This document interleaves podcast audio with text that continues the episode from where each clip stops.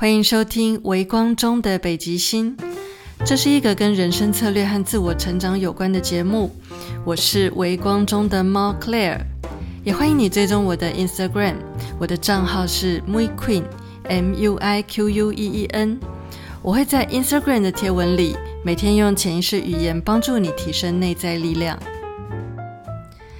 这一集节目的主题是。想成功，到底要做自己喜欢的事情，还是不喜欢的事情？在回答这题之前，我觉得最重要的事情是，在你的心目中，什么才叫做成功？成功的定义每个人都不一样，但人们会追求成功，在一开始，他的动机可能非常的简单。最常见的动机是为了追求彻底解决基本生存的议题，也就是想要有足够多的金钱去生活。但多少钱才是足够多的金钱呢？我看过很多人在金钱议题里沉沉浮浮，也看过很多人为钱所困。在最近几年，我也处理过非常多跟金钱议题有关的催眠个案，但最后我发现一件事。在这些很努力跟金钱议题搏斗的人里面，没有任何人的灵魂课题在本质上是直接跟金钱有关系的。也就是说，金钱只是一个媒介，或者你可以说它是一个元素，一个替我们搭建人生课题的桥梁。金钱议题的目的是为了让我们最终能真正的认识自己是谁，去肯定自己的内在价值，以及学会爱的真谛。所以说穿了，潜意识里的金钱蓝图其实是推动我们发现并创造真正理想生活的人生教练。那么，究竟多少钱才是足够多的金钱呢？我必须说，当你完成你所需要的内在和外在训练之后，最终你会发现，你想追逐的目标其实是快乐和满足。所以，只要我们把顺序颠倒过来，对焦在快乐和满足，但是让金钱成为你的生命合伙人，那么你很快就会发现一条传说中的界限，也就是一旦越过去之后，就不再需要担心金钱的界限。从你越过这条线开始，你就得到了自由，同时你也走进了真正的创造型人生。关于潜意识里的金钱议题，还有很多值得探讨的层面。我会在未来的 podcast 里面再多做一些深入的分享。现在回到我们这集节目的主题，那就是想成功，到底要做自己喜欢的事情，还是不喜欢的事情？现在你已经知道了，你想要的成功，很有可能就是一个受到金钱支持的快乐满足的人生。而会让每个人感到快乐和满足的状况都不一样，所以你要让自己去挖掘什么样的生活才会让你感到快乐和满足。把目标放对，你才能搞清楚要怎么训练自己的内在和外在状态。所以在这里，我们要从二元思维的脑袋换成拥有第三选择、知道如何两全其美的脑袋。这在我的催眠工作里是一个非常重要的准则。我的催眠个案之所以会陷入矛盾，常常是因为他的潜意识陷入了二选一的纠结。譬如，我曾经有个案在他潜在的信念系统里，认为金钱不予匮乏跟自由发挥自己的才华之间只能二选一。但是不管选哪一边，都感觉有强烈的缺憾。毕竟没有钱就万万不能嘛，但有才华却不能发挥，又真的太埋没自己了。那我就会用一些非侵入式的提问技巧，去帮助个案找到既能金钱富足，又能好好发挥自己才华的第三选择。找到了这个两全其美的方案之后，再针对这个目标去量身定制一个全新的信念系统。那么，在这场催眠结束之后，我的个案回到现实生活中，就会自动背景播放一个正确的金钱蓝图了。也的确有不少个案在后来的现实生活中都有很大的改变，是那种连我都非常羡慕的大蜕变。其实，真的在我们的潜意识里，常常都是这种二元一体在打架，选了 A 就不能选 B，选了 B 就不能选 A。但真相是你其实可以同时选择 A 跟 B。那这些例子跟这集节目的主题有什么关系呢？其实真的大有关系，因为我们常常会认为自己不喜欢的事情就是我们不要的，我们直接就抗拒它。但事实上，有些我们不喜欢的事情，却正是让我们达到成功的跳板。也就是说，我刚刚举的那些二选一的议题，只是举了 A 跟 B 刚好都是我们想要的项目，所以产生矛盾。可是，在自己喜欢的事情和自己不喜欢的事情这组议题里，它是二选一矛盾的进阶版。为什么说它是进阶版呢？那是因为，如果自己不喜欢的事情是达到成功的跳板，那么我们从另一个角度来问一个问题：请问你想要拥有一个让你达到成功的跳板吗？答案应该很明显，你其实是想要这个跳板的。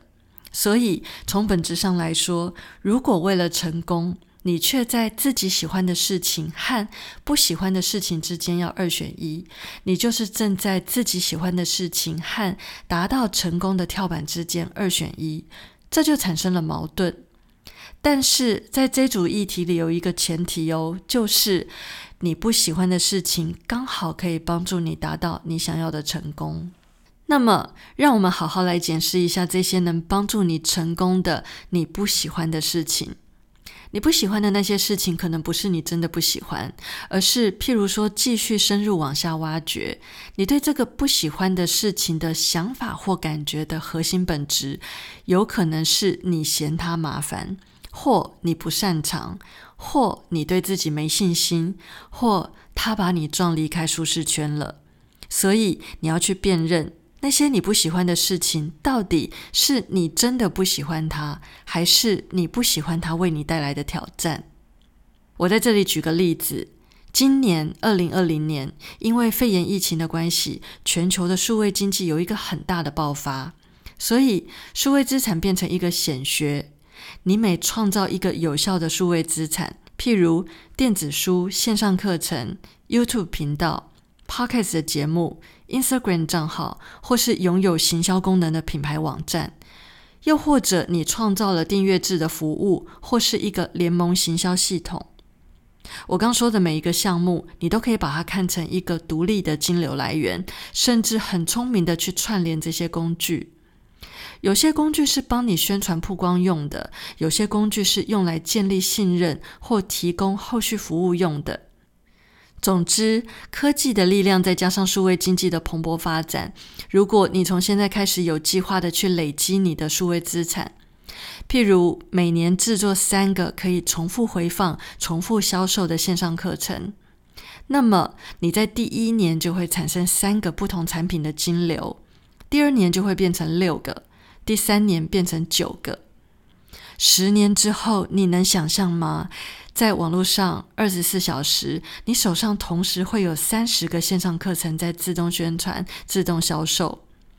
这就是一个很好的被动型收入，而且跟其他的投资方式相比，可以说数位资产的成本跟风险都非常非常的低。而你可以把线上课程转换成其他任何项目的数位资产，譬如数位版权音乐、专业的电子讲义，像是考古题啊、练习题等等。总之，一旦建立起你的数位资产，一个很接近你理想的生活，很有可能就会诞生了。很多人了解这件事，他们想要这个愿景，他们知道可以在数位经济的模式上发挥很多他们真心喜欢的事情，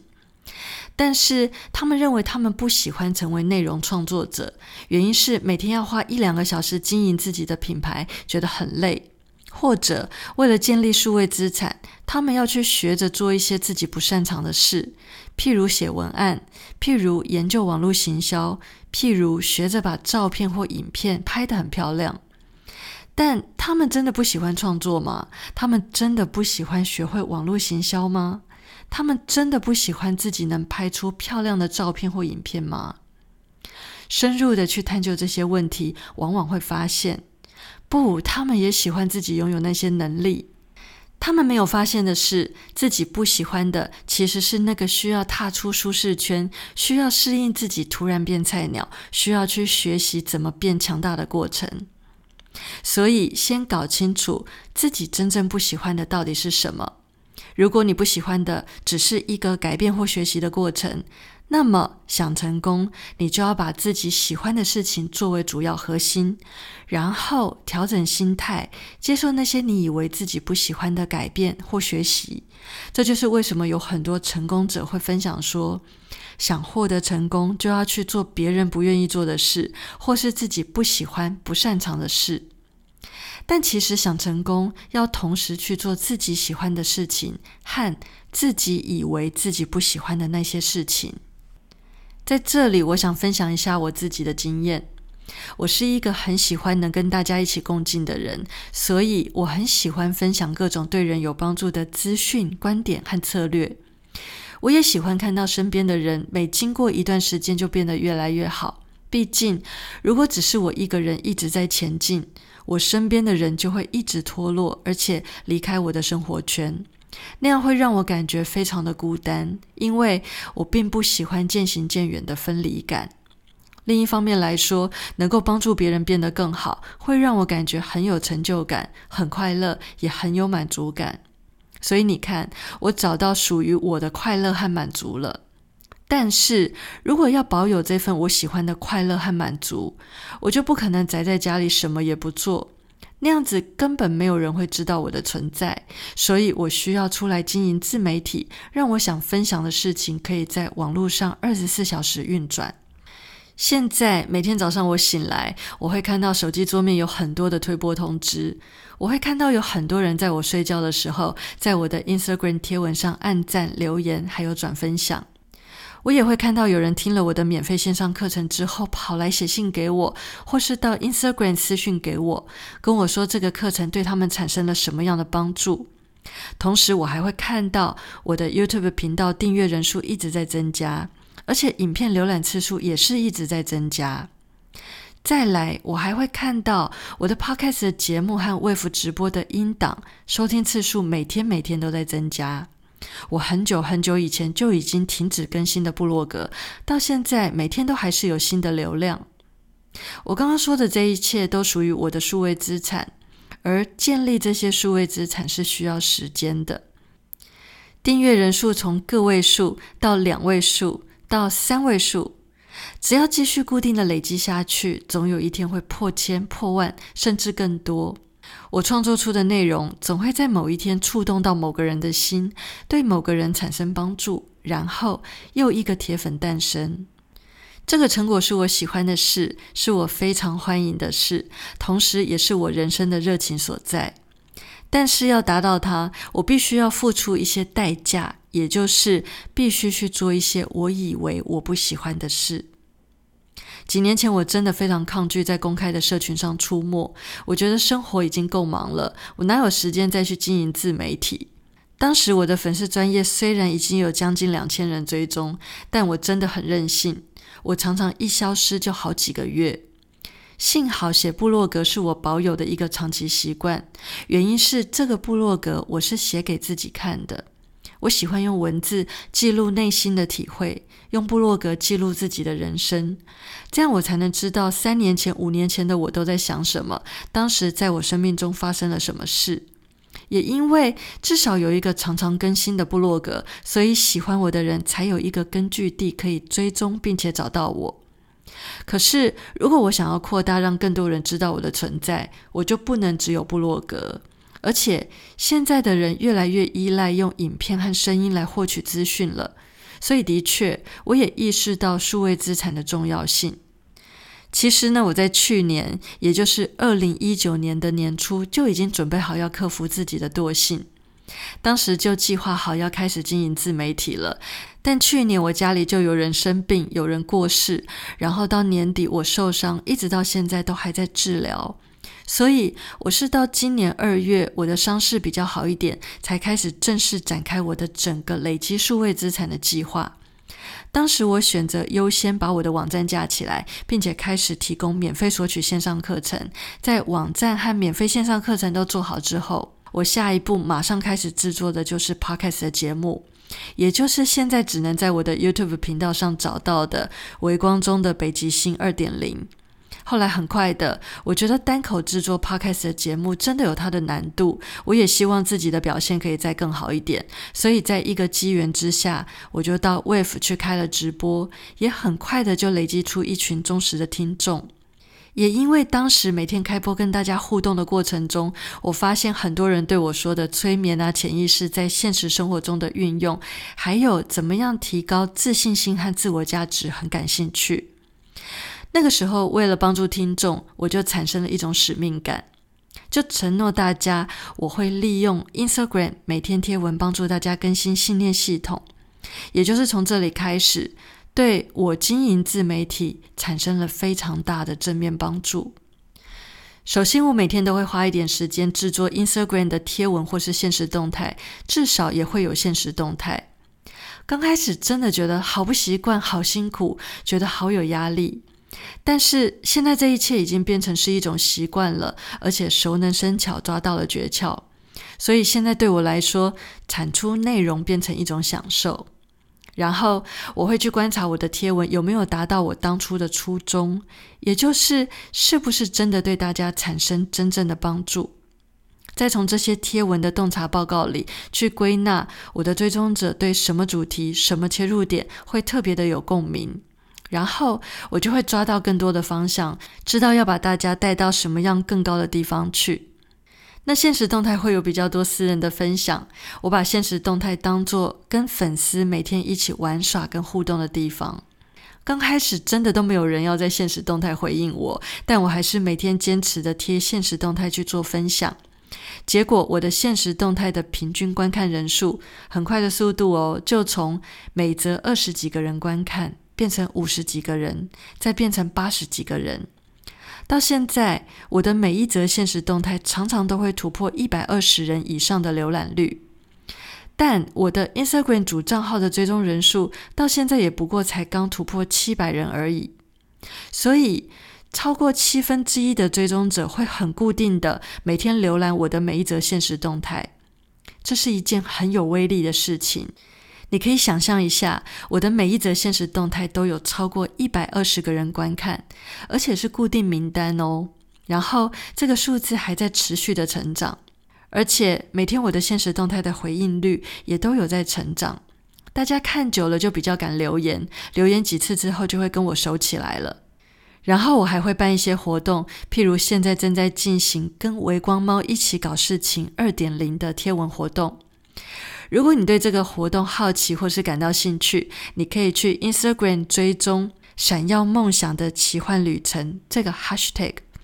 我们这次十四天的天文活动是带着参加者发挥想象力，依照每日任务去创造一个关于梦想的故事。我的期望是让走完这十四天贴文的朋友，后面可以把自己创作的故事再整理一下，然后真的出成一本电子书，或是把这个故事变成一个绘本。又或者可以把这个故事用声音发表在 Podcast 的节目里。若不是几个月前我开始做这些以前我不愿意做的事，我就无法有这样的推动力，可以带着粉丝去做对他们有帮助的事情。总之，我只能说，我的确是透过做自己不喜欢的事，来成就自己真的喜欢的不得了的事情。譬如录 podcast 的节目要花时间准备，要剪接，还要面对自己做出来的音档到底好不好的挑战，有时候还要重录很多次。如果觉得自己的表现不够好，还要另外再花时间练习。譬如我之前就跑去 Wave 开直播做练习啦，但直播跟单口录音还是非常不一样的，所以我有一段时间会在家里自己打开麦克风做录音练习。不断的练习，反复的听自己的音档，调整语速，模拟自己是听众，对节目做很多很多的再改良，这些都是在别人看不见的地方做的努力，包括每天发想内容，制作 Instagram 贴文，然后追踪每一则贴文的报表，继续再改良，这一切都叫做苦差事。很花时间，甚至需要绞尽脑汁，需要上网络查资料、做功课，需要关注平台演算法的规则，需要不断的学习网络行销和一些策略的运用。有时候甚至需要牺牲睡眠，也常常需要回复非常多的讯息。但这些都是达成我心中愿景的重要基础。而且成功本来就不可能平白无故从天上掉下来。如果逃避这些不喜欢但又很重要的事情，也许就会更辛苦，才有可能达到想要的那个成功了。而且很有可能会错过付出爱以及接受爱的幸福感。像我经过半年的努力，真的每天像上班一样刻意安排出一个时间去经营自媒体。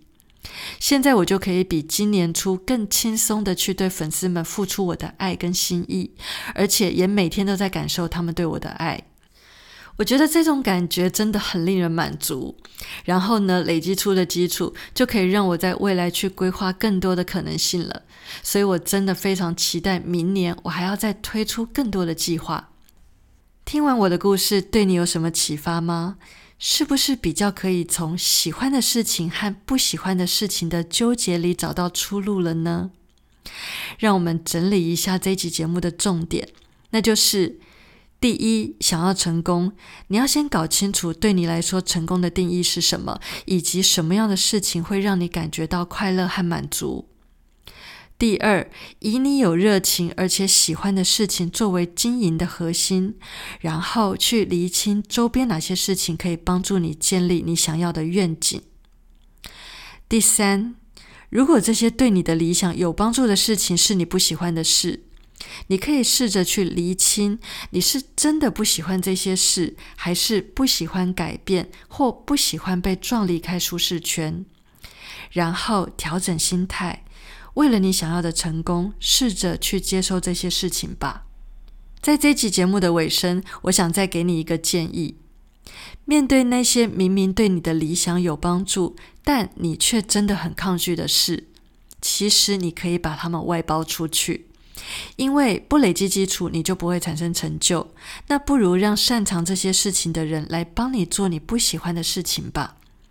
为了你想要的成功，把所有挡在你前面的绊脚石通通搬开就对了。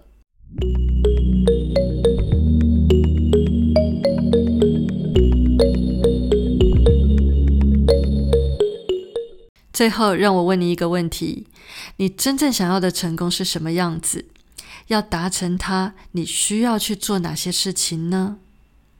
想好了就马上行动吧，越早开始累积，就越快可以达到你的成功。欢迎你把这一题的答案在 Apple Podcast 上留言给我，或者你也可以到 Instagram 私讯跟我分享，我会很开心能够有机会认识你。我的 Instagram 账号是 MuiQueen，M U I Q U E E N，期待在 Instagram 可以见到你。另外，在我的网站上有一组线上课程，如何为你的人生重新定向，正在开放免费索取，网址是 clairxiao.com，c l a i r e h s i a o 点 c o m。这个课程一共有三堂，随时注册，随时开始，无限回放。适合感到迷惘、正在寻找方向，或是想要重新再出发的人，欢迎你加入这门课程，也欢迎你把这个资讯分享给你身边有需要的朋友，帮助他们也能重新定位人生方向。嘿，谢谢你收听到最后。如果你喜欢微光中的北极星，请帮我按个订阅，并且在 Apple Podcast 上给我五星评价，好让更多人可以知道这个节目。感谢你的收听，我们下一集节目见。